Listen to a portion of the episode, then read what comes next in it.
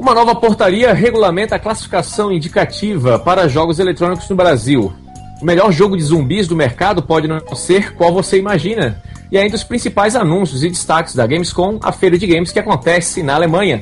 Eu sou o Lucas Andrade e tenho aqui na sala multiplayer os jogadores Dart Randy, Fábio Porto, Ramon Nakamura e Roberto Filho. O Jogando Papo está carregando.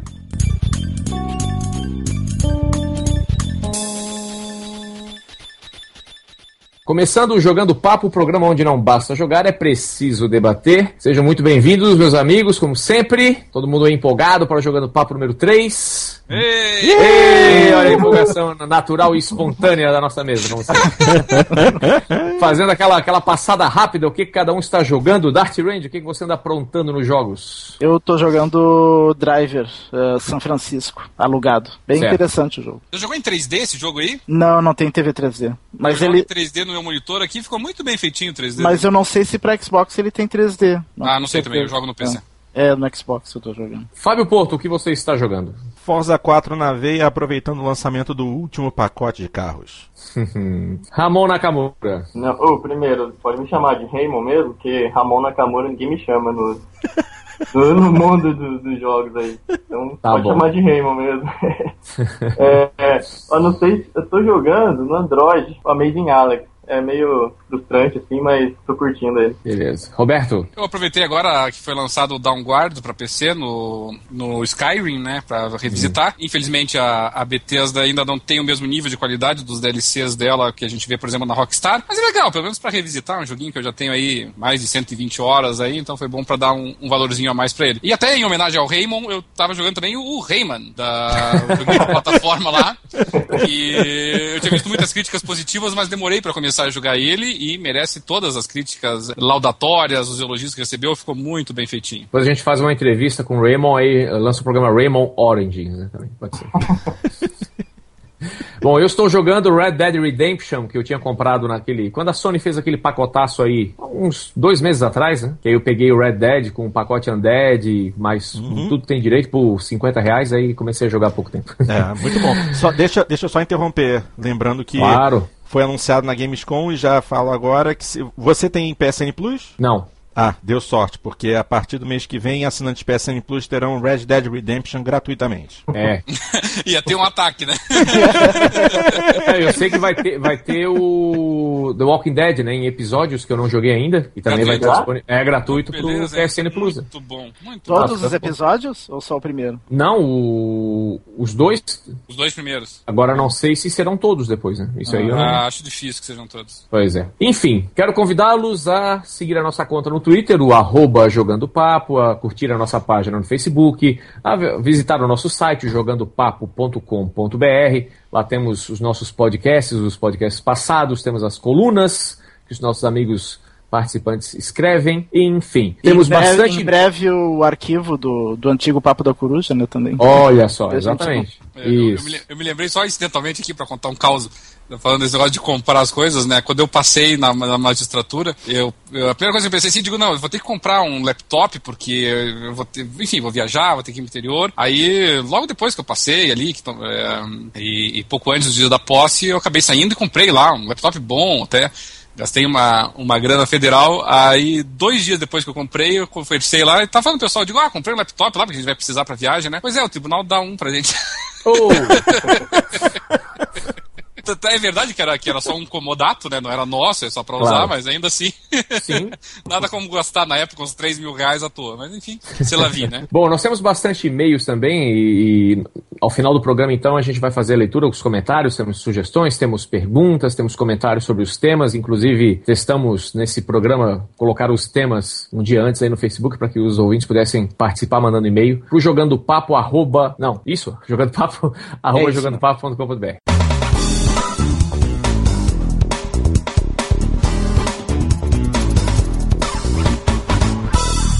Meus amigos, nosso primeiro tema é a questão da portaria regulamentando a classificação indicativa para jogos eletrônicos no Brasil. Gostaria que um de vocês aí fizesse um breve, uma breve explanação e na sequência nós vamos debater o tema. O Dart quer falar sobre isso. É, na verdade, essa portaria, ela foram duas portarias que foram editadas agora substituindo a antiga, que a antiga portaria, ela dizia respeito a filmes, DVD, cinema e, e também os jogos. E também os jogos de RPG que eles incluem em outra categoria. Fizeram agora duas portarias substituindo a antiga, separando uma só para filmes, TV e DVD e outra só para jogos e RPG. E a novidade dessa portaria, a principal novidade para no caso dos jogos eletrônicos é que instituíram a autoclassificação para jogos uh, que são vendidos por meio exclusivamente digital. Essa autoclassificação já existia uh, anteriormente para programas de televisão, uh, as novelas, qualquer programa de TV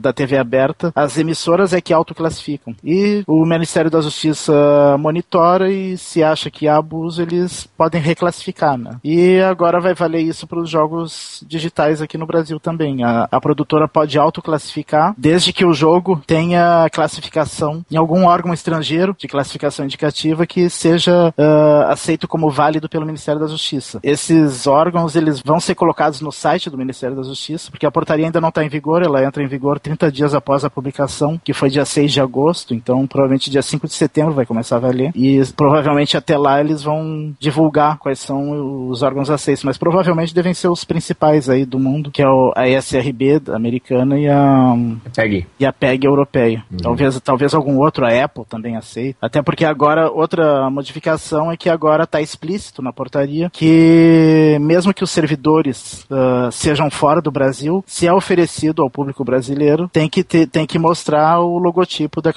da, da respectiva classificação indicativa brasileira, que é o L o 10, 12, 14, 16, 18, né? Uhum. A idade. Bom, antes de colocar algumas questões, até quero convidar os ouvintes para acessar o jogandopapo.com.br, que o, o Dart preparou um texto bem bacaninha sobre isso aí. Então fica aí o convite para quem ainda não viu. Amigos, é, vamos explicar para nossos ouvintes. Na prática, então, o que que muda, o que que nós ganhamos com isso? Uma burocracia bem menor, né? Para esses jogos que já têm classificação estrangeira. E aí muita gente prevê, no caso, né, a enxurrada de jogos aí na, na live. Tá bom. É o Como que, é que você vê é isso aí, Fábio Porto? que se espera, né? é, o que, é, é, o que se espera, não. É meio até utópico pensar assim, porque existem muitas outras coisas a serem levadas em consideração além da classificação é, indicativa. Tem que haver também interesse por parte da distribuidora, da produtora. É, não é tão fácil quanto parece. É, não é automático, né? Exatamente. Eu acho que, eu acho que nem aquela situação da um, copo pela metade, entendeu? Você uhum. pode visualizar essa portaria assim, meio cheia ou meio vazia. Pela visão do, da portaria meio vazia, tá, que até foi uma primeira manifestação que eu fiz, é, eu acho que se perdeu uma boa oportunidade. Por quê? Porque, na, na, verdade, eu já não gostava do regime anterior, acho que ninguém gostava, e eu achei que esse novo perdeu uma oportunidade porque, assim, em primeiro lugar, ele continua exigindo, tudo bem, vamos falar assim, ah, é utópico, não se consegue fiscalizar isso, não vai conseguir ser aplicado na, na prática, mas ele continua exigindo como condição para que o jogo seja ofertado e disponibilizado ao público brasileiro que haja essa classificação, ainda que autoclassificação. Ou seja, pelos termos da portaria, novamente reiterando,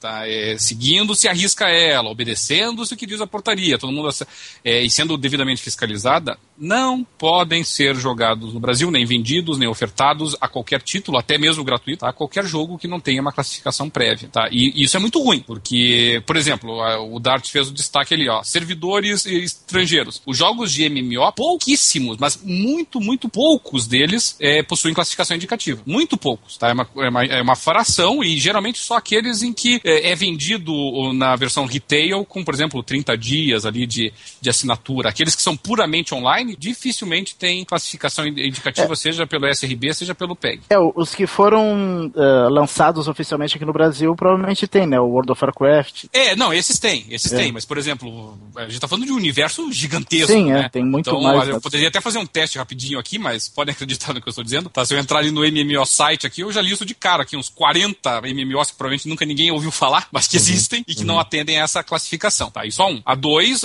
os jogos independentes. Boa parte deles, é, não, quase a totalidade deles não tem classificação indicativa. Né? Na, vamos trazer para o mundo dos consoles, por exemplo. Os jogos arcades da Live têm classificação indicativa, é até um requisito da Microsoft. Os indies não, tá? No Steam, por exemplo, vários não possuem classificação indicativa porque. É, até esse é o motivo que os indies só tem na Live americana, né? Não tem nas outras. Não tem na nossa. É, né? Esse é um motivo decisivo e continuará assim. Então não, é. isso não vai mudar. Tá, pelo lado, pelo aspecto do meio cheio, qual que é a boa notícia? Bom, foi um avanço em relação ao que nós tínhamos antes. E isso Dart no texto destacou bem. É, antes nós tínhamos a exigência burocrática de um órgão é, nacional fazendo isso. Agora nós estamos aceitando, graciosamente, que uh, os sites do exterior, uh, uh, os, os, órgãos de autoclassificação estrangeiros, como o SRB, é, possam ser utilizados no Brasil também, né? Quer dizer, a empresa só faz uma referência, ó, já foi classificado como M nos Estados Unidos, o que no Brasil equivale a tanto. Pronto, está resolvido o problema. Tá? Não precisa mandar para o Ministério da Justiça. Aliás, isso também ainda não está bem claro ainda, né? Se vai haver é, alguma tabela aí, de equivalência, alguma coisa E assim. aí eu queria colocar uma questão para vocês. Que sim, bom. Queria colocar uma questão para vocês. Eu, particularmente, não gosto da nossa classificação. Eu acho que 18, 16, 14, 12, 10 é muito próximo e, de, e abaixo de 10, livre. Eu acho um, um, um salto até 10 anos muito, sabe? Quer dizer, até uhum. não existe abaixo de 10 anos. E se você pegar o PEG e pegar o, o, SRB, por exemplo, tem divisões menores. Né? O padrão o europeu é 3, 7, 12, 16, 18. O padrão americano, aí nós temos maiores de 3, maiores de 6, maiores de 10, 13, 17, 18. Para os jogos infantis,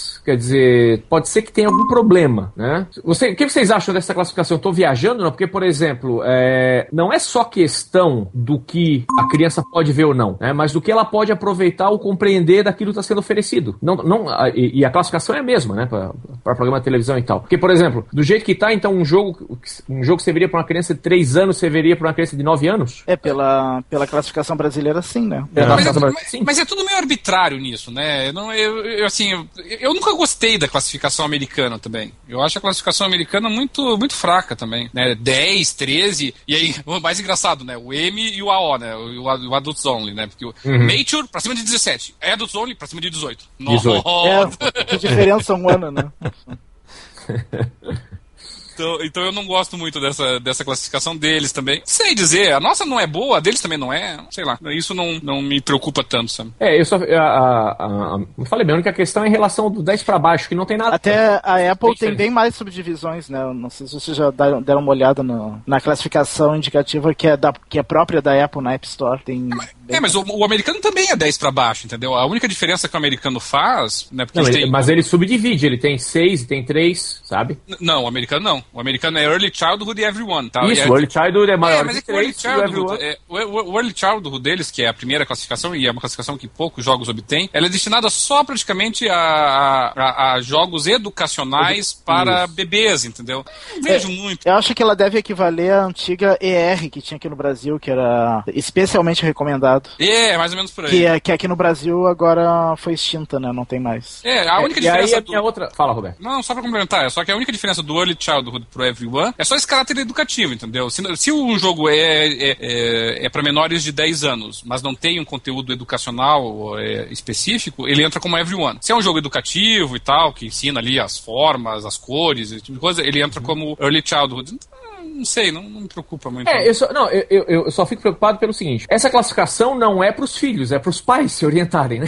Sem, sem dúvida, sem dúvida. É, então, às vezes você vai comprar um software, né, um jogo, alguma coisa, então era bom ter, ter uma certa orientação, porque uh, um jogo, um, um, programa de televisão que tem um conteúdo para 9 anos não vai ser assimilado para uma criança de 2, 3 anos, sabe? Então, acho que a nossa divisão ela podia ser um pouquinho melhor nisso. Principalmente televisão, principalmente para televisão, que, e, e, a divisão é a mesma, né, como eu disse. É, só uma perguntinha: quando o jogo não tiver classificação e, e não tiver similar no exterior, e se for necessário, e, e, se alguém quiser colocar uma classificação nacional, quem será responsável por isso? Já se sabe? Não, daí segue a regra antiga, que o, que, era? que o responsável pela distribuição no Brasil entra com requerimento no Ministério da Justiça, faz um, um procedimento, né, ah, processo, sim, sim. Uma, uma, documentação, daí o Ministério da Justiça vai, ele explica vai, que vai é, avaliar. Anexa vídeos, é, anexa... É, ele anexa vídeos, sinopse do jogo, às vezes até uma cópia do jogo também, uhum. para o Ministério da Justiça avaliar e daí dar aquela classificação. Mas eu então, acho quer, que... então quer dizer que tem gamer concursado no Ministério da Justiça para jogar isso aí? Aham. é. Curso pra gamer isso aí? Como é que é?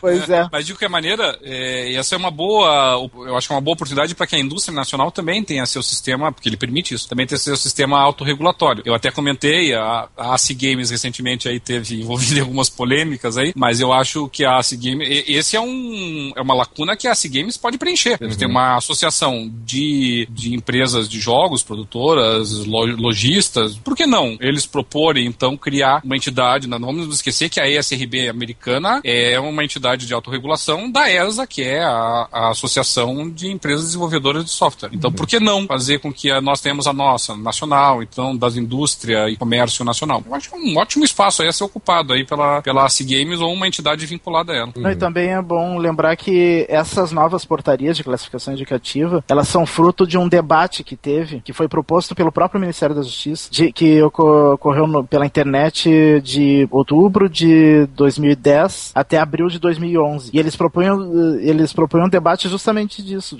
como é que poderia ser para modernizar. Pra... Então, com certeza, essa flexibilização na, nos jogos digitais foi fruto desse debate, que, que eu acho que foi o principal, o principal pedido da, da população, de quem participou do debate, as empresas de, de distribuidoras, todo mundo que. Eu, eu acompanhei esse debate na época, todo mundo, 90% era pedindo isso, que, que tinha que ser mais ágil essa parte, porque o Ministério da Justiça não tem como classificar a enxurrada de, de títulos que, que lançam, né, por meio digital. É uma, e, uma, uma, e inclusive a C Games participou bastante desse debate sim, também. Sim, sim. É, a gente sabe, a gente é, a gente é amigo do, do Moacir, né, que, que é o presidente da C Games, e ele teve várias reuniões com o Ministério da Justiça, a gente sabe disso, né. Com certeza uh, também tem uma parcela, né, nisso aí, essa flexibilização. Uma dúvida que eu tenho aqui, quando vocês comentaram da, da proximidade ali das classificações da idade, tem na, eu não cheguei ali a, a portaria, mas tem, tá bem esclarecido o que é para 10 anos, pode para 12, pode para 14, tem, tem estabelecido essa, essa divisão de idades lá? Quer dizer, Sim. se, se, é sexo, se é droga, se é violência? Se Sim, é tem, uma, tem uma é. cartilha lá no site do Ministério da Justiça, tem exatamente os critérios de cada...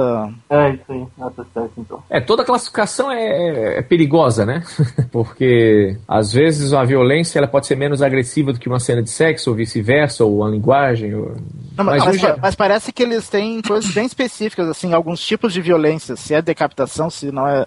Ah, é assim. ah é bem. Saiu um motherfucker, aí é. É, é 16 mas, anos. um... ah. mas, isso não, mas isso é incontornável, né? Mesmo a, não, claro, a ISRB, claro. com toda a experiência dela, você pega algumas classificações deles lá que são risíveis ali, assim, né? Eu claro. me lembro várias, né? Pego lá, por exemplo, como é que era uma lá, que uma das primeiras que eu notei isso, acho que era nudez parcial. Nudez parcial já é engraçado. É nudez parcial no. Não me lembro, é aquele do. Fugiu o nome agora, o Prey. No Prey. Eu, eu tô uhum. até agora pensando qual que é nudez parcial, só se é o cara sem camisa. Deve ser alguma coisa assim. Não, é, é, é difícil é mamilos, de mamilos. Nudez parcial é só, ma, só mamilos, sim.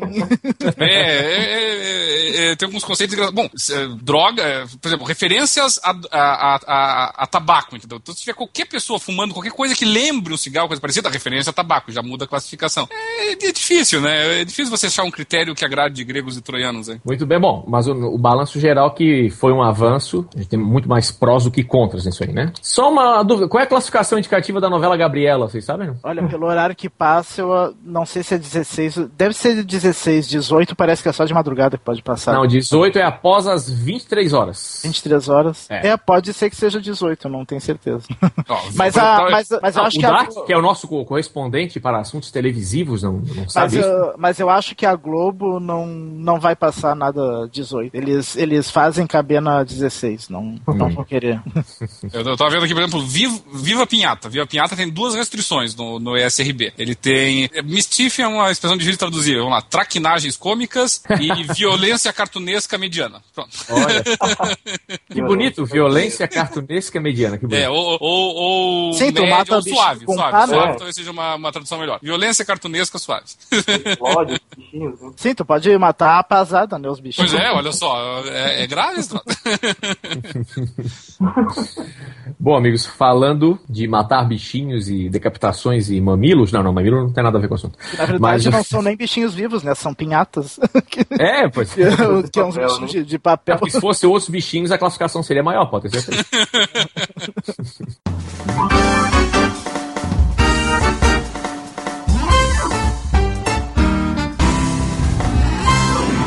Vamos falar da uma das sensações do momento que se você não jogou, mas já ouviu ou já viu algum vídeo, que é o fenômeno DayZ. E o DayZ é um mod do jogo Arma 2, que é um jogo até bem tem um grupo bem bem fiel, né? Para quem joga em PC. E o DayZ é um mod onde ele, ele adapta o Arma 2 para um cenário apocalipse zumbi. A gente vai entrar em detalhes daqui a pouquinho. Mas o interessante é que esse jogo, há pouco mais, há dois meses atrás, tinha 400 mil assinantes. Quando resolvemos colocar esse tema na pauta, já tinha 900 mil. Pouco tempo depois, ele tinha passado para um milhão de assinantes. E agora recebemos a notícia, inclusive, de que ele vai ser desenvolvido como standalone. E até corre o boato também de uma versão para console, segundo o próprio chefe lá da, da bagunça, ele dizia que seria um louco louco se não fizessem.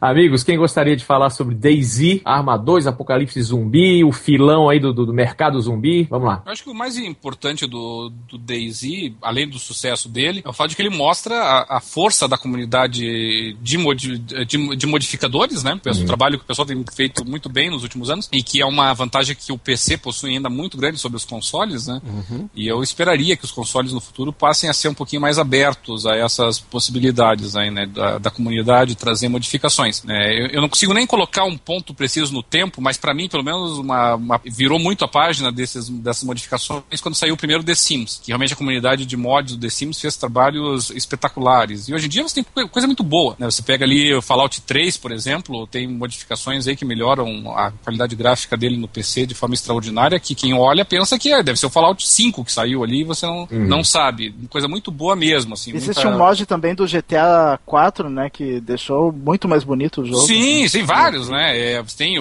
mods famosíssimos, como o Garry's Mod lá do, é, da plataforma da Valve, né? Da engine da Valve. Então, baseado no, no Half-Life.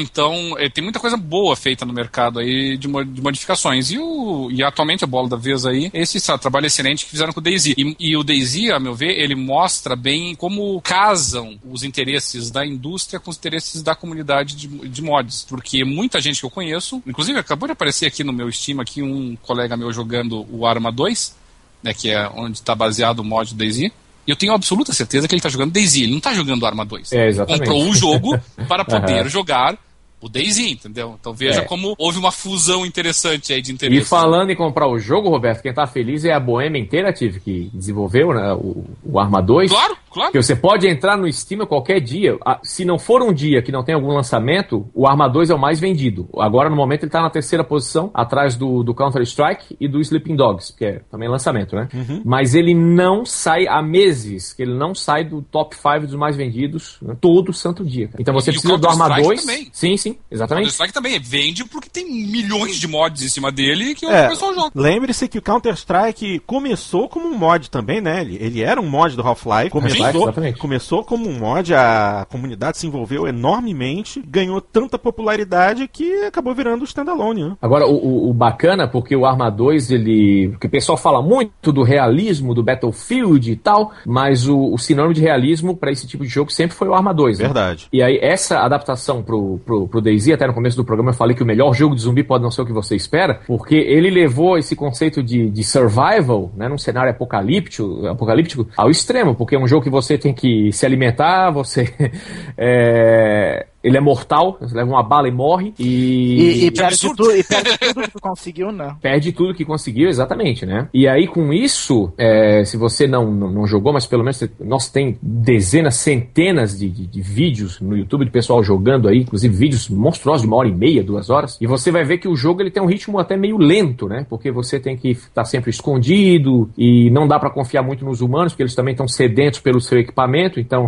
na verdade, você tem dois inimigos, são zumbis, são os humanos. É, alguns e... até se juntam para se ajudar, mas uma hora um trai o outro. É, exatamente. E, e aí, tudo isso, mas é o, é o sucesso Walking Dead, né? as pessoas estão sedentas, cara. Né? É incrível. E, e eu, eu, tenho medo que daqui a pouco eu fique enjoado disso. Eu, eu, sempre digo, eu não gosto de eu não gosto de zumbi, mas eu gosto muito de Walking Dead, né? Até o, o gibi eu sempre li e tal. Inclusive ontem saiu a edição 101 do Walking Dead. E a série é fantástica. Agora já tem o boato do, do filme do Walking Dead. Daqui a pouco vai ter, sei lá, lanche do McDonald's, né? Do Walking Dead, vem com carne estragada, sei lá. Vai ter, ter, um shooter do Walking Dead também, não. Jogo. Isso, aí tem o, a, saiu agora pro, pro, pro Facebook o, o, né, o jogo social ali do, do Walking Dead, enfim. E aí agora, uh, também até que ponto essa, uh, essa intenção de lançar o DayZ como standalone, como um jogo independente, não é para é, não é um pouco de medo de um jogo que a gente vai falar agora parecido, que é o War Z, não é isso? Exatamente. o que é o War Z, senhores? Vamos explicar para os nossos ouvintes que eu boto vocês no fogo. Não, o Warz, segundo eles dizem, foi, come, foi começou a ser desenvolvido bem antes do DayZ sair. Isso. E a gente acredita, né?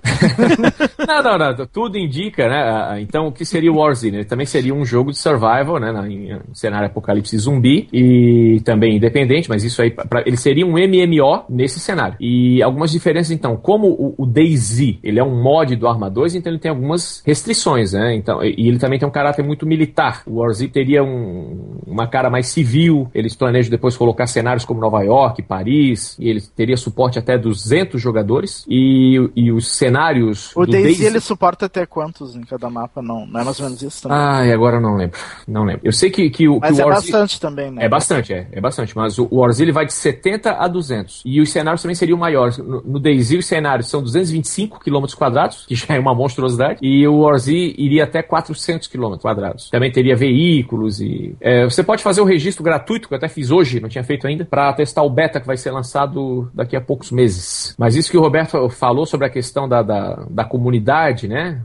De modificação. Eu que jogo simulação de corrida no PC, nossa, cara, você pega um jogo, né, tipo GTR 2, né, que foi lançado já, sei lá, aí Porto, seis uhum. anos, sete anos, GTR2? É, sim, sim, já tá nessa faixa aí. Por aí, né? Uhum. Você pega um jogo que vinha com 16 pistas, sei lá, 12, nem lembro. Aí não, você não, vê o meu GTR2 tem não, bota, 250 pistas bota, no PC. Bota o GTR de lado. Bota o GTR de lado. Porque nesse ponto eu acredito que se tem um jogo de corrida com mod até hoje e de todo tipo, é o NASCAR 2003. Ô, meu querido, esse aí não é nem falar, senão eu dizer que todo o programa o Lucas tem falado, né? Eu tenho 315 pistas pro NASCAR meu 2003. Meu Deus do céu. É, até pista de terra. Mas uh, uma dúvida que eu sempre tive sobre os mods é como é que as produtoras veem os mods? Elas não, elas não, não consideram uma forma de pirataria isso? Modificar o seu jogo? Uh, ou elas aceitam uh, tranquilamente agora isso? É, de, depende do caso, eu acho. É, a, a, Bethesda, por exemplo, sempre foi muito favorável aos mods, né? Sempre liberou os códigos, até, até facilita o trabalho, né? Com os kits de criação, né? Que saíram para praticamente todos os, os Elder Scrolls recentes e também para Fallout. É, não há dúvida nenhuma de que o The Sims tolera, né, embora a Electronic Arts receba concorrência, porque a Electronic Arts vende né, as, o conteúdo adicional. Então, então isso varia um pouquinho de empresa para empresa. Mas, de maneira geral, eu vejo muita tolerância. Só que o problema é que alguns são tão restritos, eles liberam tão pouco para você mexer, que acabam sendo mods muito pontuais, muita coisinha, muita coisinha pequena. Então o pessoal não consegue mexer tanto. Mas eu acredito que as empresas vão ver, né, que não é possível, não percebam que como os mods é, aprimoram o jogo, como os mods incentivam a, a compra do jogo, como Exatamente. levam os jogadores a comprar e, e, a ficar com o jogo mais tempo, né? Se, se a revenda de jogos é um vilão tão grande aí, né? A venda de jogos usados, então tá aí, ó, pronto, conseguiu manter Sim, o jogo eles mais combatem tempo. muito mais os jogos usados atualmente do que a pirataria. Pronto. Muito mais, e, e os mods nesse aspecto são aliados, entendeu? É. Quer dizer, se você tem se você tem uma comunidade que está criando conteúdo, que está expandindo o jogo, que está aprimorando, que está atualizando o jogo, sabe? Então você tem um nível de qualidade e de durabilidade do, do jogo muito maior. Eu acho que, eu pessoalmente só vejo vantagens em dar suporte à comunidade. O, o Jim Hall, que é o criador do, do mod DayZ, ele, ele garante que mesmo saindo a versão standalone, ainda vai continuar é, dando suporte para o mod, né, do, do Arma 2. Ficou curioso, o Arma 2 custa 30 dólares, né? Aí parece que você precisa do Arma 2 e também da expansão, né? O Arma 2, o Combined Operations. Eu não jogo porque é um jogo que requer um certo tempo, coisa que a cada dia é mais raro, né? E, e até falava com o Dart agora em off, né? Como é um jogo, cenário muito grande, às vezes você pode ficar minutos sem encontrar ninguém, aí você anda lá todo mocosado, aí você encontra, ó, oh, uma alma, um ser humano, né? Morre, né? É Depois de 40 minutos você leva um tiro e não, não, não, acontece nada. Mas eu achei genial o conceito. Eu já fico frustrado no Battlefield 3, que, que são mapas relativamente pequenos perto do DayZ, mas são grandes para padrões de console, né? Às vezes, às vezes uh, nasce, anda um tempão para encontrar alguém é. e te matar. Agora, meus amigos, se esse Daisy sai para console, meu amigo, não vai ter mais nada na live na PSN. Tá, eu tava comentando sobre o, o Desert Combat. Não sei se vocês se recordam desse mod do Battlefield, que era um mod tão, tão extraordinariamente bem feito. Eu jogava até nas Lan Houses ele. É, e na época, ainda ingênuo, né? Eu era mais, bem mais jovem. Eu me lembro de ir nas lojas e perguntar, né? Se dava para comprar o Desert Combat. E o pessoal me olhava com uma cara assim: que Desert Combat é esse? Eu tava crente que era um jogo standalone e não era. Era uma modificação do Battlefield, uma modificação que, a meu ver, era muito superior a, ao primeiro Battlefield. Não, só, só a título de comparação, assim, a, até hoje, tem gente que compra o, o, o GTA San Andreas modificado para jogar tanto no PC quanto até mesmo no PlayStation 2, que teve gente fazendo engenharia reversa da versão de PlayStation 2 e faz uma série de modificações para adicionar música, adicionar veículos, é, modificam até mesmo o ambiente. Aí você é, encontra... liberar o hot coffee, né? Salia, pensei em emendar. Essa eu acho que é a modificação mais bem mais popular. Não, não, não digo nem hot coffee, mas por exemplo, aqui no Rio de Janeiro você pode encontrar é, GTA Rio de Janeiro, GTA Cidade de Deus. não tô brincando não, é verdade. Eles chegaram ao ponto de botar as trilhas de funk tocando no, no rádio do carro e modificaram todo o mapa da cidade para ficar parecendo com o Rio. Assim, entre aspas, né? Um trabalho de engenharia reversa meio é, nas coxas, mas que o, o, e ainda tem gente que acha, não, esse jogo é oficial, esse jogo foi feito pela Rockstar e a gente tem que suportar isso, né? Mas isso só comprova, né, a durabilidade que eles dão para os jogos. Exatamente. O, foi como eu falei a respeito do, do NASCAR Race em 2003. É um jogo de 2003, já tem quase 10 anos de idade. Mas naquela época, a equipe da Papyrus, que era desenvolvedora e hoje cuida do iRacing, já tinha uma, um, um, uma física criada para o título que era considerada uma das melhores. A, alterações da física do jogo de 2003 para cá foram pouquíssimas. E isso motivou muita gente a criar mods, não apenas é, atualizar as temporadas de NASCAR, mas também é, colocar outros tipos de competição, outras corridas Grand Am, é, é American Le Mans Series, Porsche Cup e adicionando circuitos também circuitos feitos em casa. O próprio Lucas acabou de falar que tem 315 circuitos que podem ser colocados para rodar no, no NASCAR Racing 2003. Quer dizer, é, é, um trabalho hercúleo e que mostra a força do jogo original. Muita gente, com certeza, até hoje, ainda procura de repente um, um título de quase 10 anos de idade só para poder Sim. participar das milhares de ligas disponíveis hoje na internet. Baixa, com, compra o jogo e hoje deve pagar ninharia, se não piratear, claro, porque esse jogo deve ser muito fácil de encontrar, mas se compra, paga uma ninharia, os mods são gratuitos, se inscreve num fórum e participa das competições. Quer dizer, eu, eu, eu, eu, eu.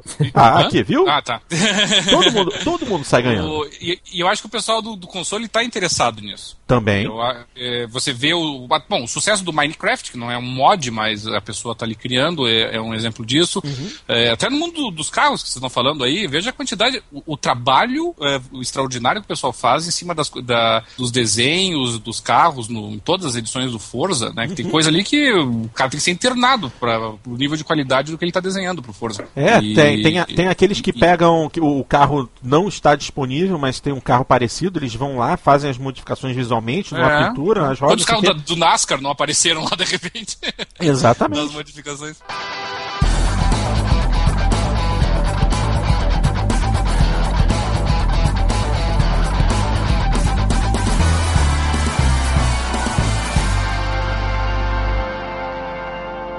Amigos, falando em jogos, está acontecendo a Gamescom, a feira de games lá na Alemanha, que inclusive não acabou, né? Adoraríamos fazer um programa até um pouquinho depois para falar de tudo, mas é bastante novidade e, nós estamos tão, tão sedentos nesse final de geração que qualquer novidade é, é bem-vinda. E bastante novidade até, eu não, nem esperava que ia ter tanto anúncio. Estão acompanhando a Gamescom, meus amigos?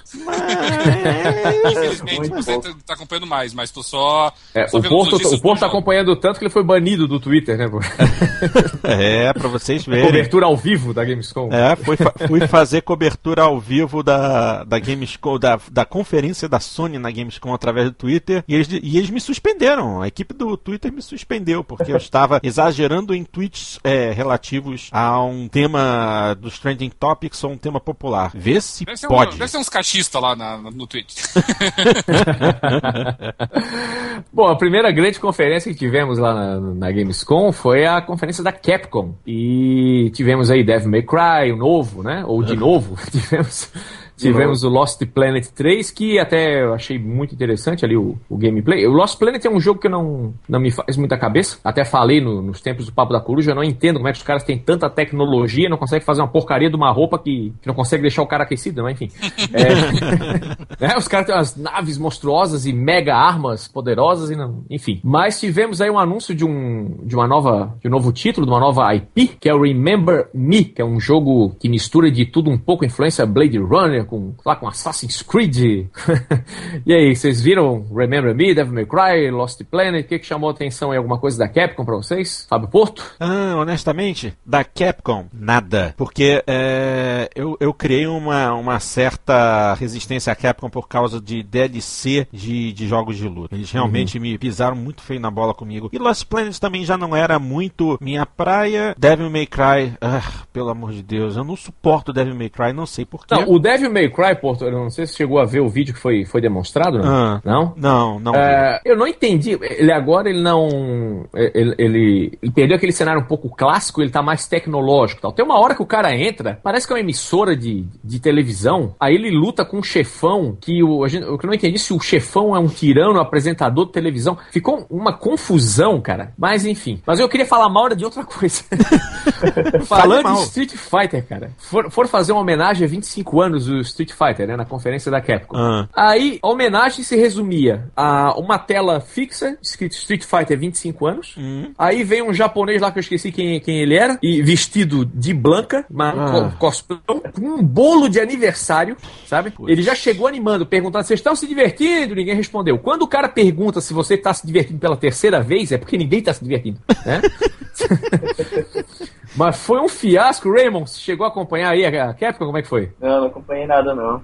com, com relação Mas... a, Pode falar, Remo. Esse, essas coisas malucas que os japoneses fazem são, são típicas, né? A galera daqui olha, a galera daqui olha e não, não consegue entender. Essa mesmo. japonesada, né, Remo? são loucos, são loucos.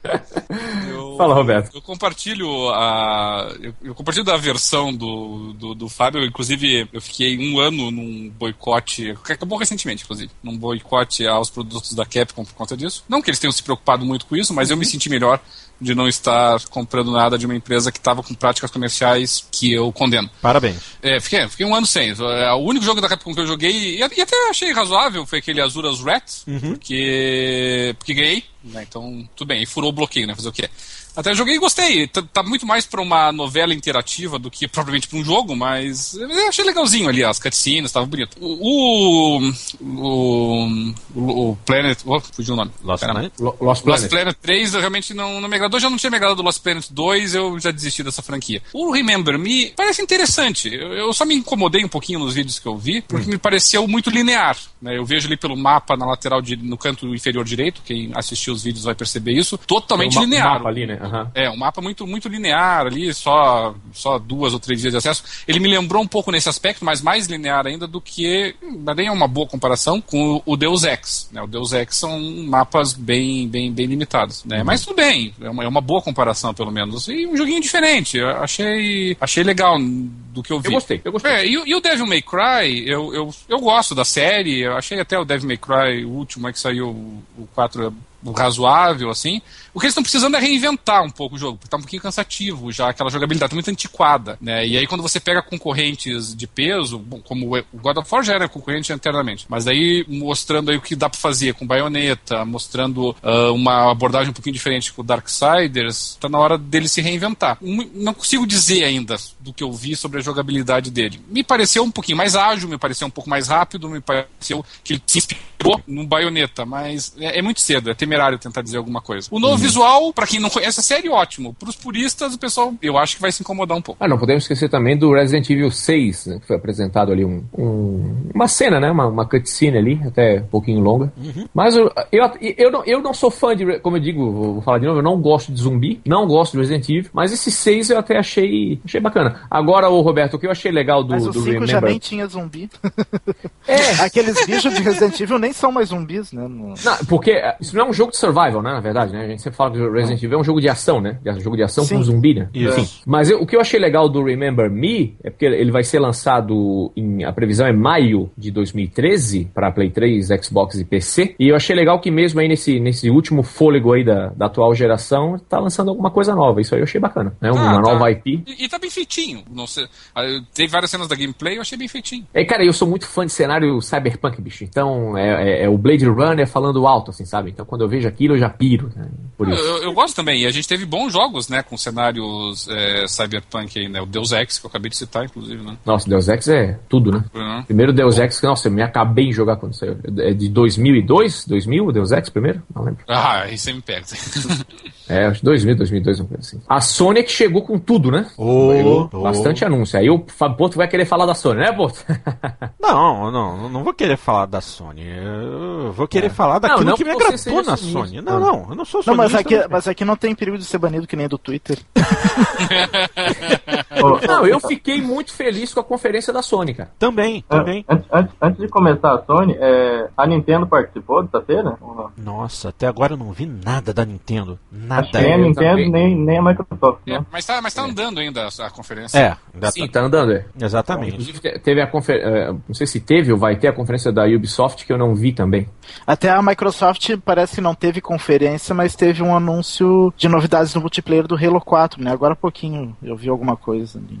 Bom, a Sony, uh, o que causou aí o maior, maior cochicho, o maior comentário foi a questão do cross-buy. Exatamente. O Play 3 e o Vita, né? Porto, o que é o cross-buy? Explique para os nossos ouvintes. O cross-buy é justamente a possibilidade de, ao comprar um título na PSN para o seu PlayStation 3, você estará automaticamente ganhando o direito de baixar a, o mesmo título para o PlayStation Vita, caso haja uma versão. Então, com isso, você tem a facilidade de, uh, digamos, Little Big Planet 2. É, você compra a versão do PlayStation 3 e automaticamente ganha o direito de baixar a versão de PlayStation Vita sem nenhum custo a mais. Então, ainda, você ainda ganha também a facilidade de estar jogando o título no seu console em casa. Você salva o jogo, transfere seu save game para o Vita e continua jogando na rua. Quando você volta para casa, você avançou mais um pouquinho no Vita, leva o save game de volta para o PlayStation 3 e continua por lá. Vale destacar que isso é, também, na verdade, são para alguns títulos. Né? Exatamente, nem no caso, o, aquele, aquele Battle Play,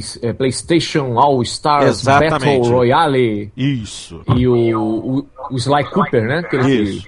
E, e não, e não é apenas isso, né? Porque não só a questão do, do, do cross-buy, mas o cross-play também foi bastante laudeado durante a, a, a, a conferência, né? Uhum. Da, da, possibilidade de você poder estar jogando ao mesmo tempo no PlayStation 3 e no PlayStation Vita, em, em modo multiplayer. Isso aí foi muito legal. É, a gente vê, Porto, não sei se você concorda, que essa conferência da Sony foi pro Vita, né?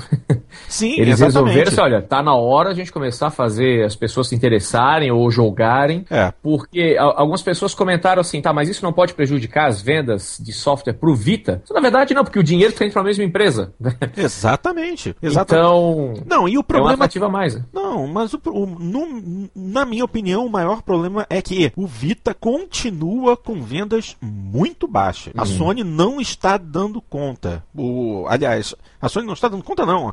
O, o mercado ainda não se interessou pelo Vita, ainda vem o Nintendo 3DS como uma opção melhor. E eles têm que fazer alguma coisa, porque realmente até agora a quantidade de títulos do Vita era pífia. É. Uma coisa que me incomoda no Vita e que a Sony parece que continua nessa tecla de de querer portar os jogos do PlayStation 3 para o Vita, em vez de criar coisas específicas para portátil, né? Bom. É, mas a, a tá falando que as franquias ou é, não o tipo de jogo, o mesmo tipo de jogo do PlayStation mas aí, ó, Por exemplo, nessa conferência foi anunciado um jogo muito legal que é o que é o Tearaway. Tearaway, muito é bom. Muito muito legal, usa todos os recursos do, do, do, do Vita, para quem não viu aí algum, algum, vídeo do. Até a gente podia colocar, né? Talvez aí na, na, na nossa página do Facebook Jogando Papo. Boa! Então, é, mas, mas a Nintendo a Nintendo leva isso mais a sério. A Nintendo produz muito mais coisa específica pro DS e 3DS Sim, é. do, que, do que pro Vita, né? Mas é porque, isso... porque o que eu sinto na Sony é que a maioria dos jogos pro Vita são jogos que daria perfeitamente para jogar no PlayStation 3. Mas sem... isso, mas, mas, isso é um mas, aí, mas, mas eu acho que é justamente aí que a Sony tem que tentar pegar o o, o, consumidor. Por exemplo, nessa conferência foi anunciado. Mas, mas eu não me pega, por exemplo, porque se é para jogar no. Mas eu estou, fa mas aí, daria tá, mas eu estou falando, eu estou falando, no... eu estou falando do fã da Sony. É. Entendeu? Não, não, é. não é como nós aqui que temos todos os consoles da nova geração, sabe? Porque, por exemplo, agora foi anunciado novo Killzone exclusivo pro Vita. Novo Call of Duty exclusivo pro Vita. Inclusive, bem genérico.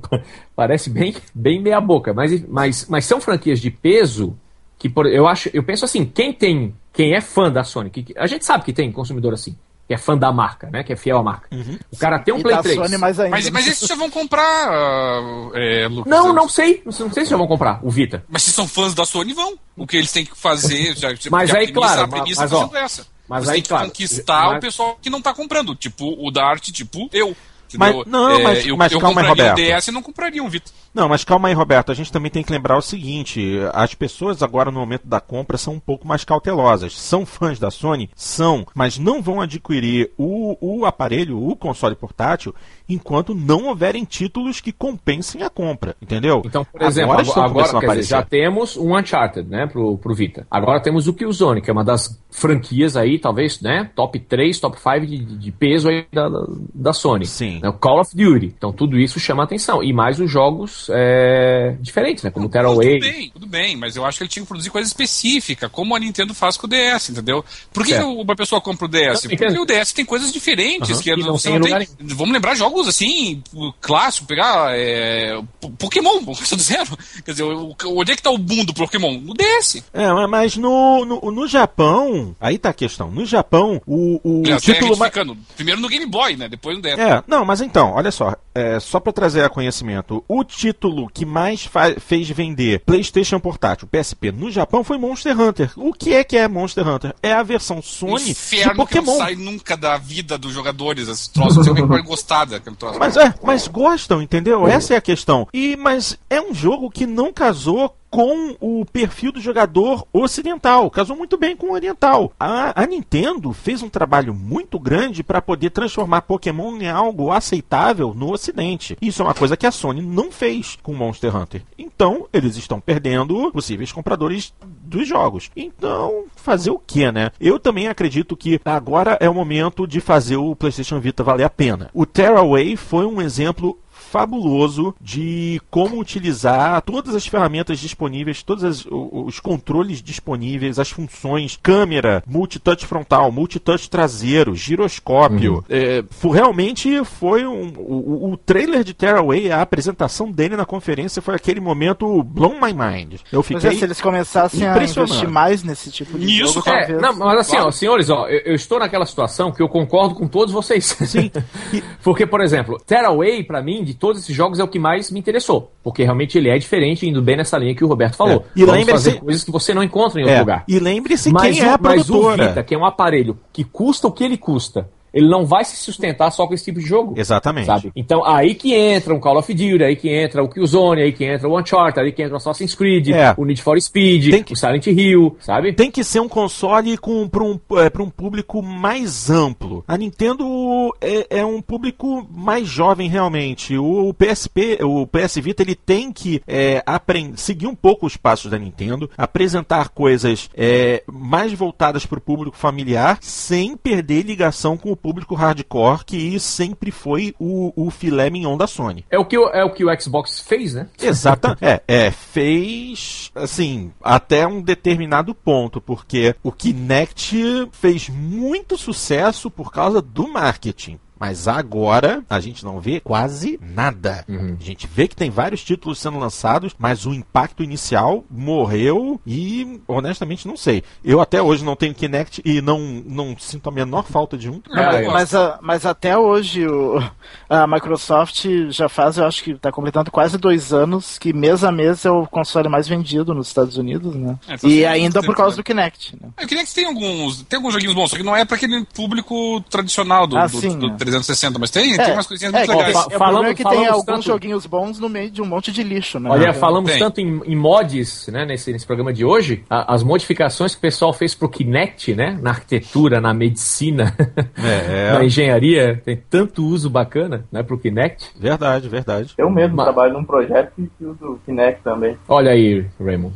Legal. É. Mas a, ah, voltando pra Sony, a gente tem comentado do Rain também, que é um que é aquela parte da Sony que trabalha com jogos conceituais, hum. malucos, que você. Muita gente não, nem fica sabendo, mas é aquele jogo que marca muitas pessoas por, por ser diferente, por ter uma, uma pegada mais, mais conceitual, que você acaba lá, gostando do jogo de uma maneira diferente. Verdade. Eu, eu, vi o trailer e gostei bastante. Eu também, adorei. Lindo, lindo. É bem. A... Tá muito bem feito, bem bonito também. Até comentava com os senhores aqui também antes da gravação. Nesse ponto eu tiro o chapéu pra Sony. Esse, esse tipo de jogo que eles não têm medo, né, de, de, de bancar, né? Um uhum. jogo mais conceitual, uma, diferente, um, uma levada, né? Não, não vê os o flow e flower. Exato. desde, desde os primórdios, né? Quando o, o Play foi lançado, né? Play é. E também tivemos o anúncio de um jogo novo que é o. Como é que é? O Until Dawn, que seria um jogo de, de ter uma cópia do Slender com Alan Wake. O Slender é um jogo gratuito que tem aí, né? Pra, pra web, né? Que é. toca um terror bacana aí na rapaziada. E aí o, o Until Dawn também foi um jogo uh, anunciado. Uh, também na, na base da Floresta Escura com lanterninha. Sua familiar isso? Mas agora é um novo gênero, é o, é o Survival Lantern. Ai, meu Deus.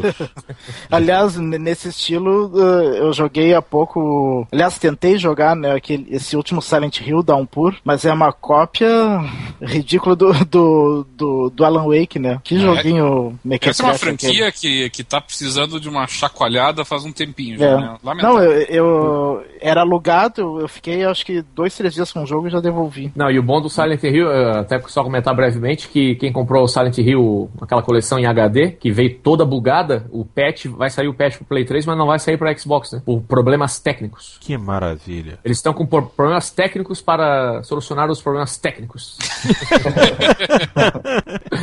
e aí, é, uma coisa que anda me incomodando, né, com a Microsoft. Hum. Onde é que tá a certificação desse, disso aí, cara? Vocês viram a papagaiada que foi, que foi o jogo fez? Ah, lamentável. lamentável. Aí o Silent Hill a mesma coisa. Agora, qual foi o jogo, o, o, o, o, Hybrid, né? Que saiu agora há pouco, que também deu confusão também sobre isso. E aí, cara, o que que tá acontecendo, cara? Ninguém tá cuidando disso, ninguém joga isso, ninguém testa, ninguém.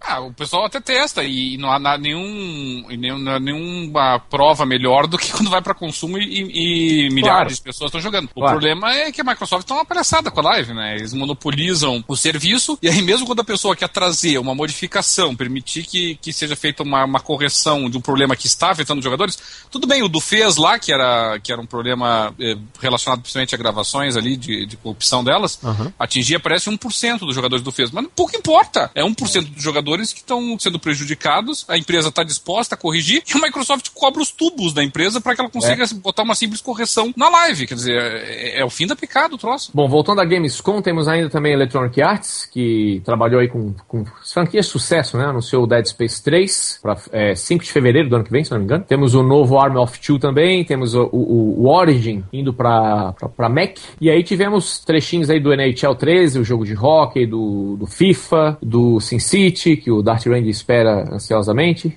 Sim, quase, quase já fiz a pré-compra no Steam. No, no Steam é. não, no Origin, né?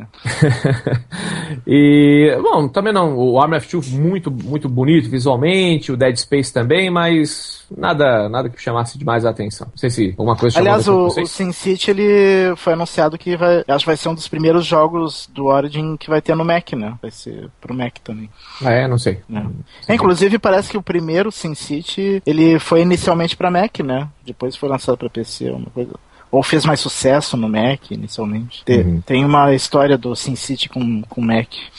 SimCity é um jogo que estava fazendo falta já, né? A gente estava precisando de alguma coisa assim, é. porque todo, eh, com devido, com devido respeito, mas Cities in Motion, City Excel, ah, não dá. Não, tem aquele o SimCity Society também, aquele... Nossa. É, Societies que, assim, é, tá, vamos pro próximo tópico.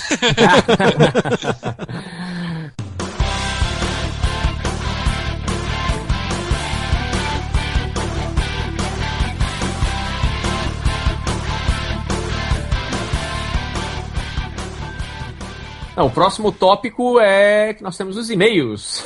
Opa, opa. Vamos ver aí os e-mails. Vamos passar rapidamente. Recebemos alguns e-mails longos, até não tem como ler tudo. Mas temos o e-mail do nosso amigo aí, o Gustavo Cubas. Ele gostaria de parabenizar todos os integrantes, que o programa está muito bom, continue assim. E aí ele fala um pouquinho sobre as normas de classificação, né? Ele, ele seguiu ali a nossa orientação, também faça como, como ele, né? Próximo programa a gente também vai anunciar com antecedência, deixa a sua opinião. Ele disse que a gente só tem a ganhar com isso, que a Live BR, olha, vai receber enxurrada de arcades, e que a Apple Store também terá muito mais games. E ele disse que, e ele fala que muitas vezes as classificações estrangeiras são melhores que a brasileira, mas ele, diz, ele cita alguns casos curiosos. Por exemplo, Halo Reach é mature, no caso 17 ou mais nos Estados Unidos, e 16 na Europa, no Brasil é 14. O Halo Wars é Teen, no caso 13 nos Estados Unidos, 12 na Europa e 18 no Brasil. O Halo Wars é 18 no Brasil? Caramba! É. Não, não, não, dá pra entender. Caramba! Tem nome Wars, é... Seria, seria muito mais lógico se o, se o Halo Hit fosse 18 e o Halo Wars 14, né? Eu acho não. que nenhum dos dois, mas, mas se for, eu não, nunca aviso, mas se for, sinceramente... Nossa, que distorção. É, Mamilo Wars, olha aí. Uhum. Ele fala também que quanto ao DayZ, ele, ele não acredita que o The War Z seja uma cópia, porque ele, é, ele já tinha a proposta de ser o jogo solo e foi desenvolvido antes do DayZ. Uhum. Sobre a Gamescom. é, ele acreditou, mas enfim. É, sobre a Gamescom, ele disse que gostou do que viu até agora, novidades legais como a chegada do Origin para Macintosh. Ele utiliza o Mac, né, gosta de ver que o mercado de games para o sistema operacional da Apple está evoluindo. Antes o Steam e agora a Origin chegando para Mac. E anúncio ele não viu nada demais. Ah, tá, também ele, ele lembra do Metal Gear Rising. Opa! Opa! Ah, esse, esse Jorrou é... sangue, hein? Tive que passar um paninho na tela depois do... do... esse é compra do certa. Metal Gear. Fala, Porto. Não, esse é, esse é compra certa. A, a história escrita pelo Kojima, mas com os gráficos ah. e jogabilidade na mão da Platinum, os trailers estão apaixonantes. Esse jogo eu espero ansiosamente. Compra certa. É, e aí, Raymond, empolgado também não? É, o primeiro trailer que eu tinha visto do jogo, eu lembro que eu tinha achado muito tosco. Mas esse último que, que, eu, que eu vi agora, tá, tá muito bom o jogo. Tá, tá realmente vontade de comprar e jogar mesmo. É, e a Platinum já mostrou que, que jogabilidade é a praia deles, entendeu? Ninguém, ninguém inova em hack and slash japonês à toa. Então, o trabalho que já foi feito, já foi feito por eles antes já, tá, já tinha sido muito, muito legal. O pessoal que não tem medo de arriscar, de inovar. Eu, eu, eu muito confiante também, depois que eles assumiram aí a, a batente. Certo. Ele também fala do, do Half-Life 3, que não foi não teve nada, né? É, foi uma trollada do Gabe New. É. Vai Ele manda abraços e sucesso ao podcast. Então valeu, o Gustavo Cubas. Valeu. Temos também o e-mail do Aglisson Lopes, lá do Espírito Santo. Ele disse que é ouvinte do podcast, gostaria de parabenizar a equipe e tal. Informações bem legais, pessoal que saca do assunto. É sacanagem, a gente só enrola todo mundo e o pessoal acredita. Né? E mantém o debate em alto nível. Ele disse que gostou muito do bate-papo sobre a possível revenda do conteúdo digital aí do último programa. Ele disse que até até ficou debatendo aí com a, com a esposa sobre isso. É, inclusive, eles debateram pelo fone de ouvido para ficar ouvindo o programa.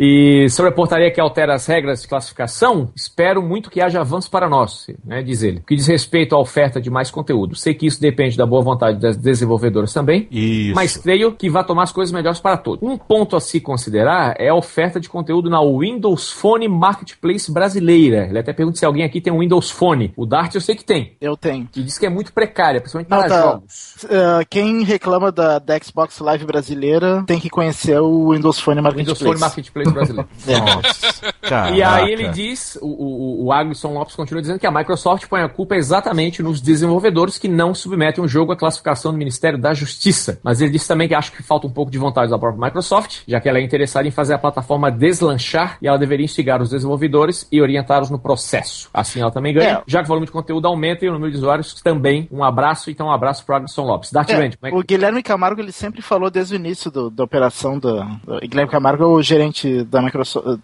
de, de Xbox no Brasil, né? Ele sempre falou desde até naquele fórum nacional do portal Xbox que teve lá, que na semana que a Live Brasil foi lançada, teve aquele fórum.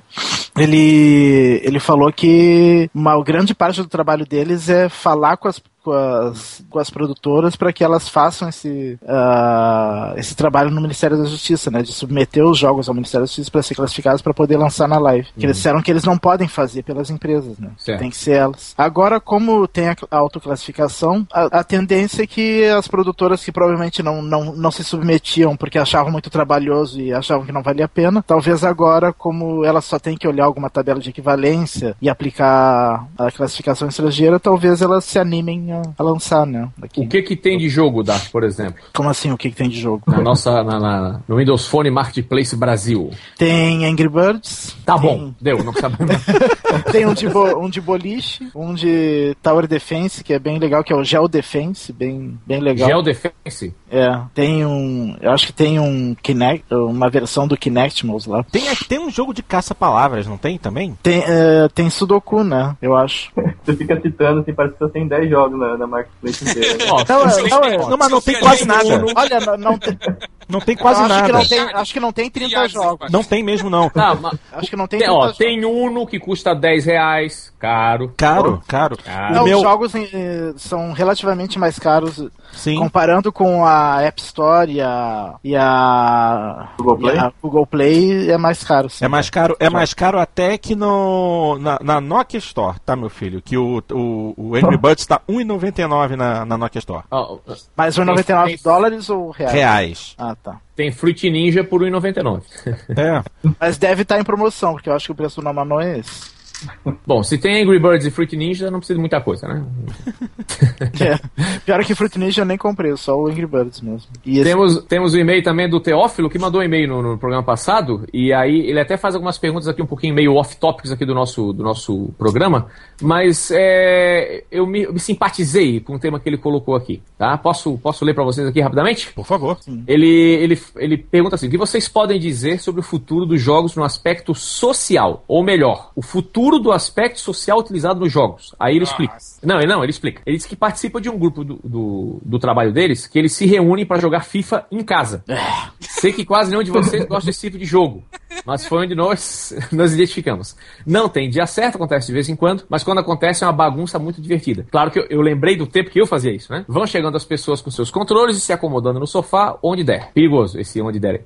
É, começam as partidas, uns zoando os outros porque perderam o gol, não tocou a bola, aquela coisa toda. Né? Isso regada muita cerveja, piadas e pizza. Tenho certeza que as pessoas esquecem de tudo por umas horas e se divertem muito. Aí vem a pergunta ou uma dúvida. O mesmo jogo podemos jogar entre nós online de casa, no sofá, sem sair ou gastar qualquer coisa. Jogo com pessoas que conheço ou que não conheço, mas nunca será a mesma coisa como jogar com uma pessoa que está do seu lado, pelo menos para mim. O mundo está indo para o caminho mais individualista, egoísta, solitário por causa da facilidade das redes? Pergunta profunda, né? A rede pode melhorar o que for para se jogar online, som e imagem das pessoas que estão jogando, mas acho difícil ter a mesma sensação da presença. A tendência é essa? É só uma brincadeira ou está virando mal sem controle para quem não sabe separar o mundo real do virtual? Acho que é bom quando a pessoa mora longe e isso ajuda muito. Tem pessoas da mesma cidade que se conhecem nunca querem se encontrar. Talvez essas pessoas já estejam contaminadas pela vida solitária e vivendo no seu próprio mundo. Aí ele pergunta, a pergunta final, vocês se reúnem para jogar de vez em quando algum jogo apesar da distância?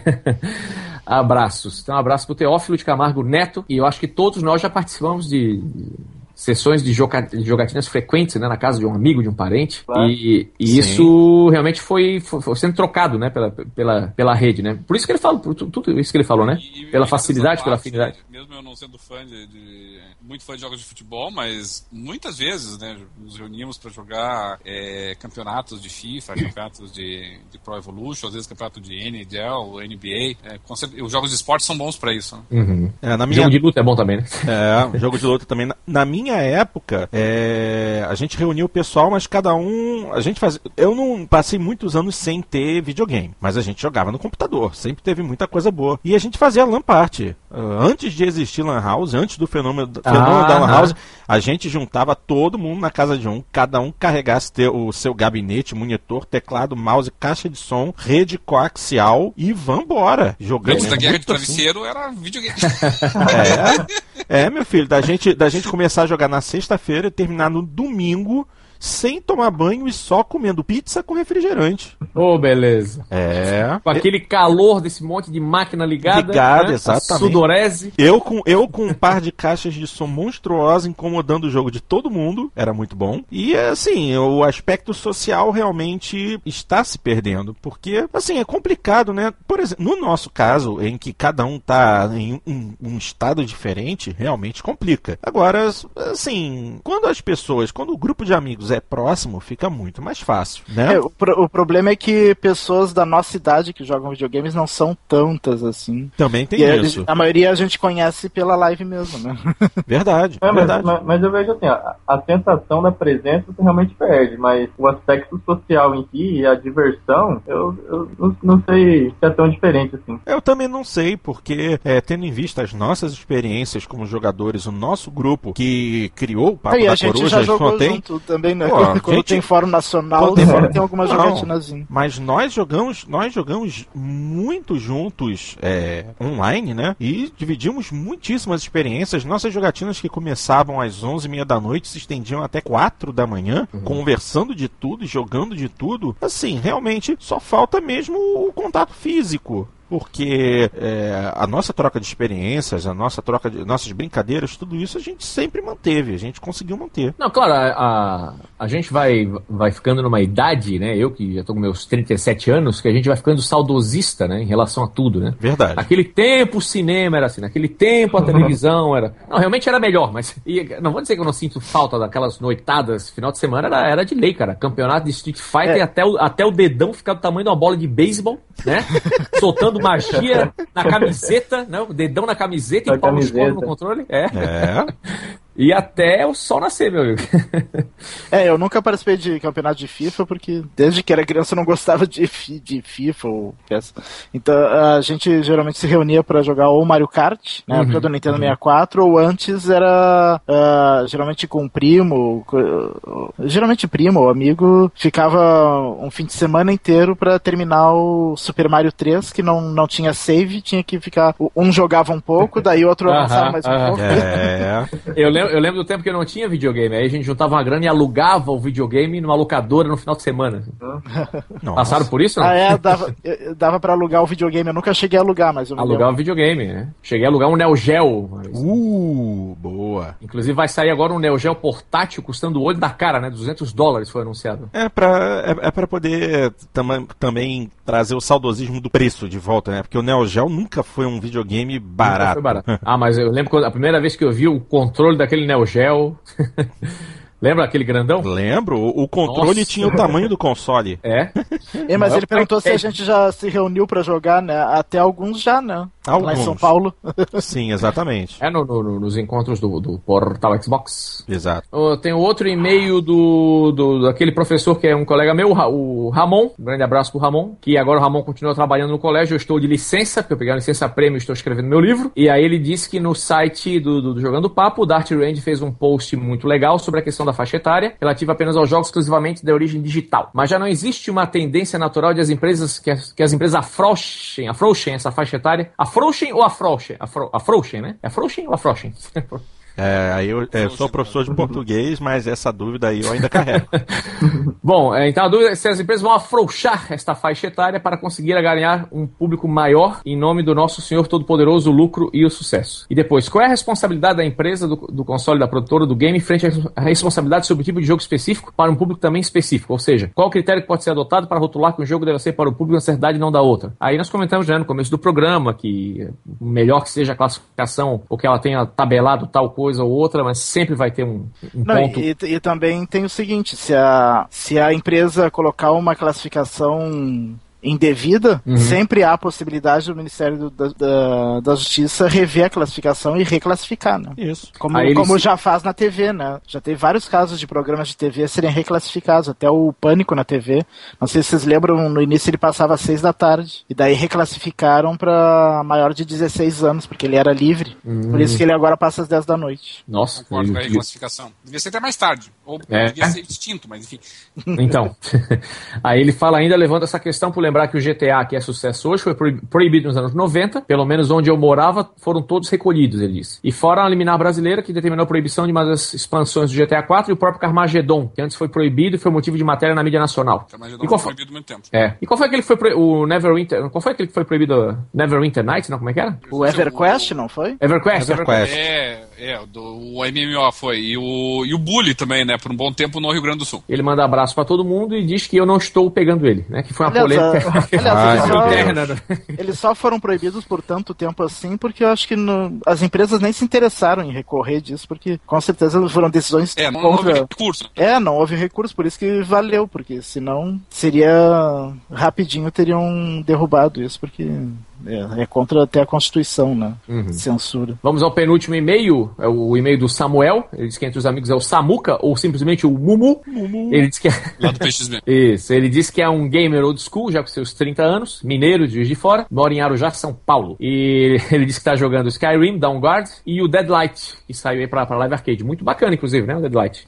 Diz que acompanha o Papo da Coruja desde o 35, e agora nessa nova etapa jogando o papo, ficou muito legal, está curtindo muito e tal. E ele diz que tem um blog humilde, o Gameplay, player, gostaria que a gente divulgasse se pudesse. Não, gente Aí não já. pode. Não, brincadeira. É, é o gameplayer.gamingblog.com.br. Gamingblog.com.br. Bom, vamos ao que interessa. Sobre a classificação indicativa, ele diz que uma palavra que é necessário e também acredita que isso vai aumentar a quantidade de jogos oferecidos nas lojas, tal, tal, tal, e o tempo gasto para termos acesso será também reduzido. E também ele acha que, como na televisão, a classificação vem para auxiliar os pais a decidir que os filhos devem ou não ter acesso, o que é importantíssimo para o desenvolvimento de caráter das futuras gerações sobre o DayZ. Ele diz que a temática apocalipse zumbi é cultuada no mundo inteiro. Então você pega essa temática junto a séries de TV como The Walking Dead, coloca isso em um jogo e é 90% garantido de sucesso. Não joguei este fenômeno ainda, pois trabalho fora e só vou para casa passar o fim de semana, mas com certeza está na lista. Quanto aos clones, o ditado é certo. No mundo dos games nada se cria, aplica-se um mod, muda-se a engine e lança-se de novo. e sobre a Gamescom, ele não achou nada demais o que tinha do, do, do Vita, ele achou que é mais do, do mesmo. Ele ainda pergunta aí, Roberto, cadê os exclusivos do Vita? Cadê aquele game que me faça querer o console? É, Assassin's Creed é ótimo. Ainda, teve, é. Teve o... Pera aí. Assassin's é. Creed é ótimo que o Zone outro jogasse, mas cadê? Cadê? aí ele disse que é uma boa notícia para os usuários que o Red Dead Redemption virá. Hum, hum. A Sony está lançando uma Store somente para dispositivos móveis, o que realmente é um tiro no pé. Por que não deixar tudo unificado? Mas vai ser unificado. Vai ser, né? Vai, vai tudo ser unificado. Com uma única é, PSN ID, você vai poder adquirir os títulos para todos os consoles e para os dispositivos portáteis é, certificados PlayStation. Isso aí. E ele disse que o que chamou a atenção na Gamescom para ele foi o Rain, o Remember Me, que nós comentamos, uhum. e o Star, o Star Wars 1313, né? 1313, que é um jogaço. Né? Aliás, esse aí. Mas, mas vai que... sair nessa geração, esse De, uh, eu vi esses dias a capa da Rox Nacional, né? Que dizendo ali na manchete, dizendo que é o primeiro jogo da próxima geração. Da próxima geração, justamente. É, eles fizeram dentro da revista ali esse comentário e eu concordei com eles. Não tá com cara dessa geração ainda, mas enfim. O Roberto, e foi anunciado também, você que gosta, o Europa Universalis 4. Oh, é. Essa é uma grande notícia, tá muito bonitinho. Tá muito Agora, bonitinho Europa Universalis. Ele falou sobre aumento do número de jogos na, nas lojas. Na verdade, para os jogos em mídia física continua valendo a regra antiga, né? Sim, a regra antiga, justamente. Tem que, tem que apresentar o formulário, é a, é a classificação prévia, não tem autoclassificação. Uhum. Mas como a tendência daqui a um tempo é só ter jogo digital... Então...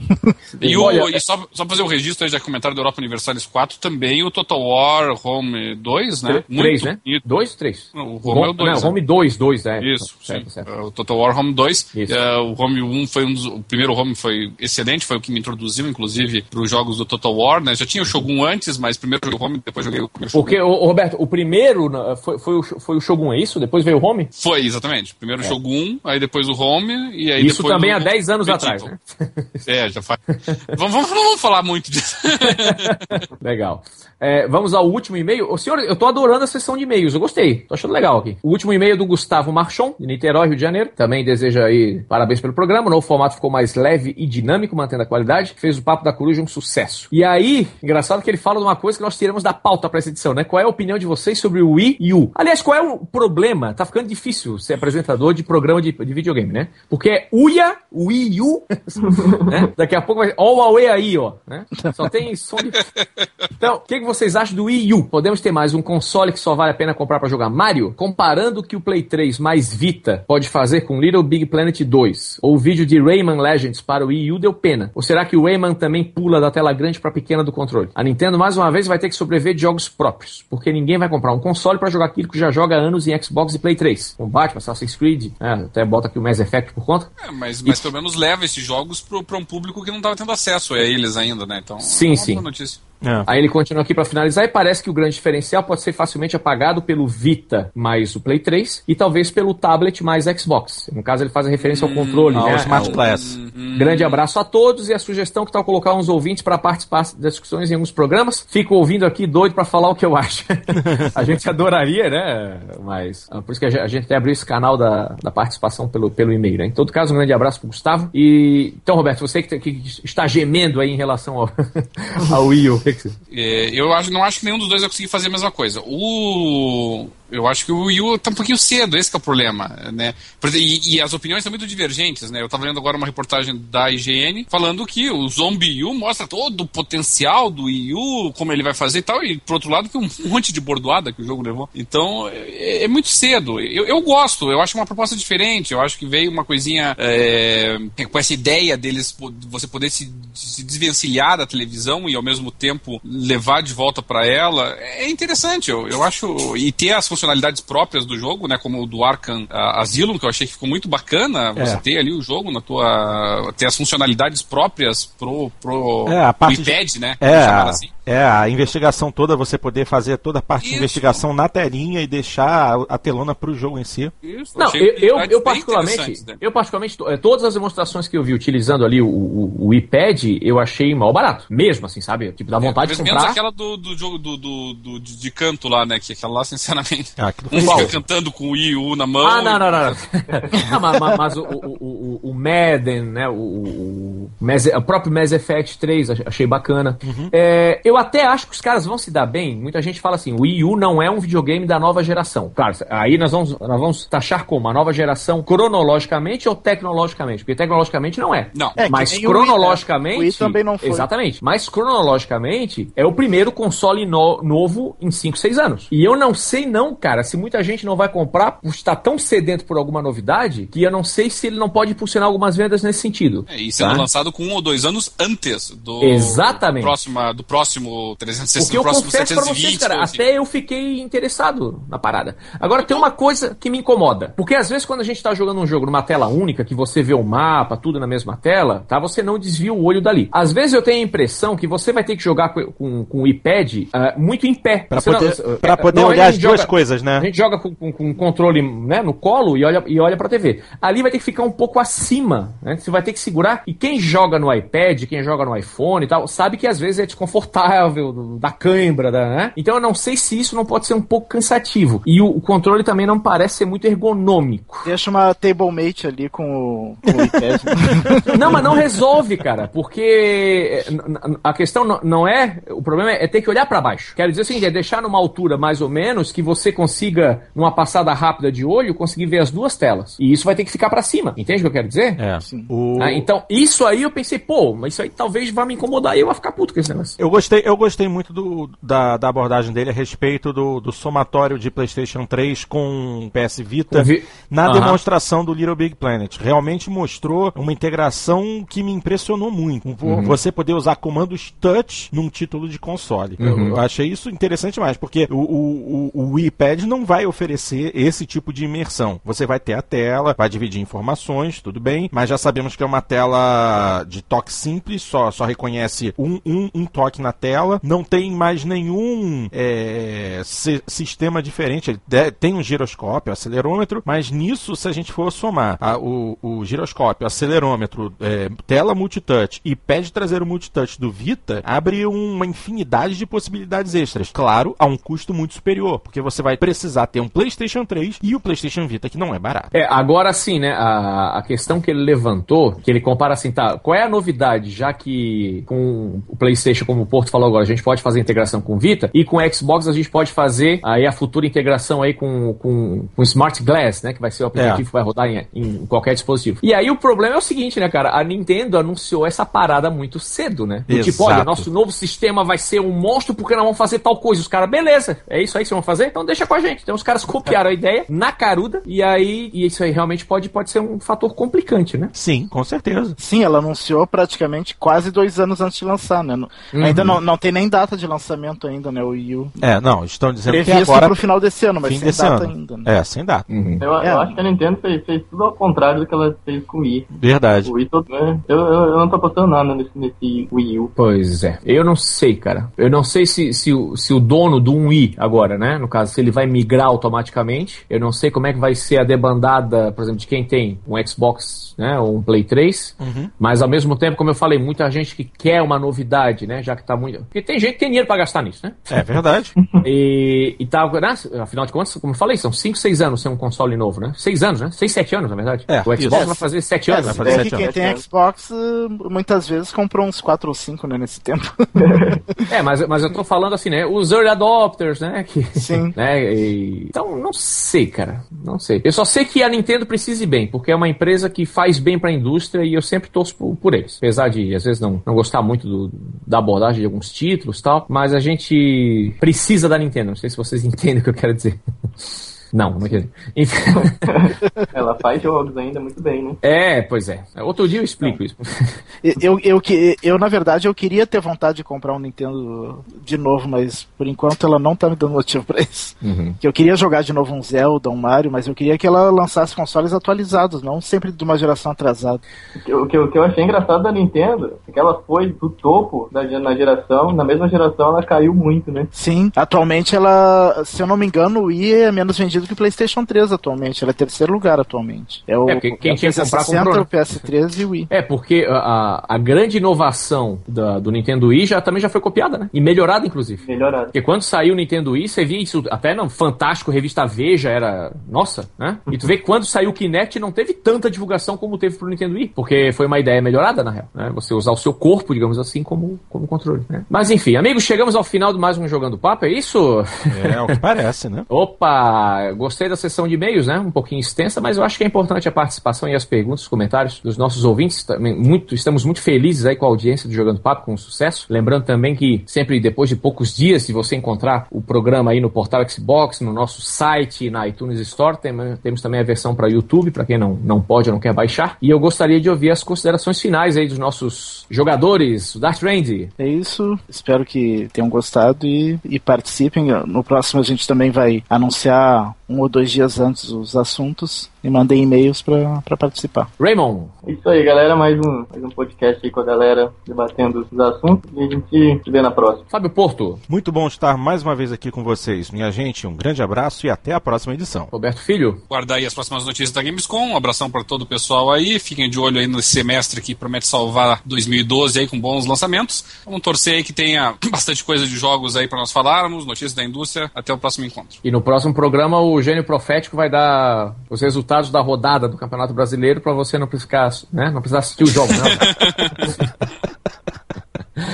Bom, eu sou o Lucas Andrade, também espero que vocês tenham gostado do Jogando Papo número 3. Faça a divulgação com seus amigos aí, ajude na divulgação pelo Twitter, pelo Facebook. A gente se encontra daqui a duas semanas no Jogando Papo número 4. Um grande abraço.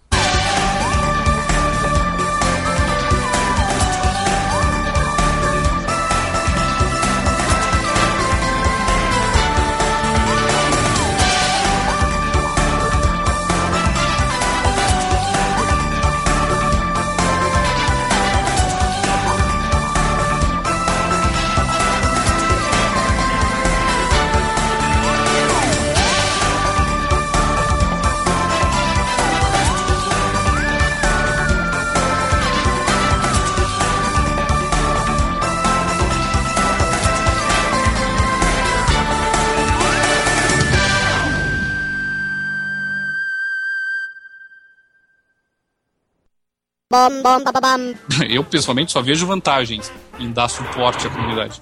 Uhum. É, o, o... Tudo bem? Não vai ter mais nada na live na PSN. Tem o problema, talvez, da quantidade de pessoas jogando. Né? Mas até a, a referência ao Battlefield é interessante, porque ele me lembra um dos primeiros mods que eu vi que foi também um sucesso. Opa, estamos tendo problema com áudio. Só, só um pouquinho, só um pouquinho, só um pouquinho. Como são os Estados Unidos contra o Iraque. Roberto, seu áudio está picando direto, picotando É, demais. essa última frase picotou direto. O- o- e ainda tem gente que acha, não, esse jogo é oficial, esse jogo foi feito pela Rockstar. e a gente tem que suportar isso, né? E agora ficou aquele silêncio. Vamos a mais um e-mail. Temos um e-mail também do. Do, do, do. Perdi aqui. Acontece. Perdi, não sei quem é o cara. tá, eu tenho um aqui que eu sei. Depois do Dart arrumar. Vamos sair, Dart. O quê? O quê? De- depois a Dart se arromba. Tem um e-mail. Hoje tá complicado o negócio. Do NASCAR não apareceram lá de repente Exatamente. nas modificações. Exatamente. Bom, essa pausa o Dart tira depois, gente. Antes que alguém reclame. Essa, vamos, pera aí, agora, vamos, vamos- vamos fazer uma pausa recorde de 5 segundos, peraí.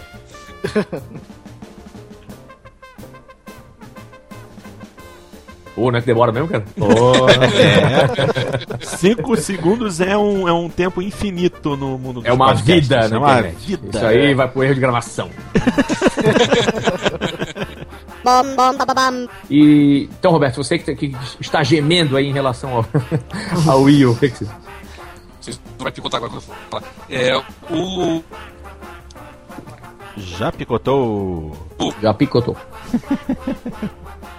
É, é uma pequena instabilidade aí. É verdade. é, é que tá muito cedo ainda. Já, né? Imaginei. Eu avisei. Não, é que eu, eu tô com o meu Explorer. Tá picotando demais ainda. Bastante. É, não, a- eu acho que agora passou. Acho que começar agora de novo vai. É que o meu Explorer tava dando reboot agora, por isso. Tá, agora pode- deve, deve ir bem.